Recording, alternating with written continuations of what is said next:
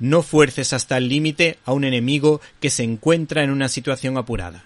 Esta frase de Sun Tzu sirve para el arranque de la reseña de esta novela gráfica que se titula El lobo sobre el mar de las bestias, editado por Planeta, que es el nuevo, violento e impactante trabajo de Pere Pérez y Víctor Santos. A este último lo recordamos por la magnífica novela gráfica Polar, que en esta ocasión hay que decir que vuelve a las andadas con su talento y unas claras referencias, lógicamente, a sus fuentes de inspiración, Sin City y 300 de Frank Miller.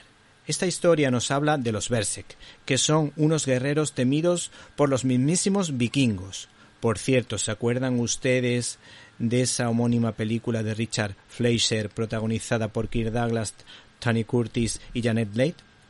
Si no lo recuerdan, les recomendamos que vuelvan a echarle un vistazo porque merece la pena. Y después de este paréntesis, de este microparéntesis cinematográfico, la historia empieza con un Berserk herido que es curado por un monje cristiano, no perfecto, pero que este guerrero, que responde al nombre de Harald, pues de alguna manera valora su misericordia y su hospitalidad.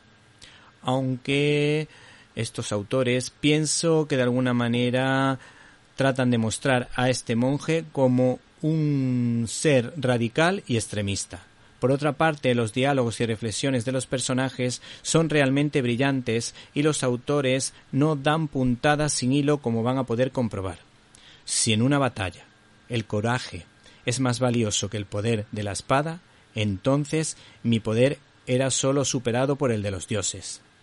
El hombre ingenuo, en referencia a él mismo, cree que es su amigo todo el que ríe cuando él lo hace, pero descubre la verdad cuando habla ante el consejo y pocos son los que apoyan sus palabras. Por otra parte, si tuviese que escoger una viñeta, pues me quedaría con aquella en la que un pastorcillo que conoce al guerrero quiere ser como él, quiere ser como él, aunque cambia de opinión cuando le ve actuar brutalmente, que hay que decir que está magníficamente narrado como si de una película se tratara.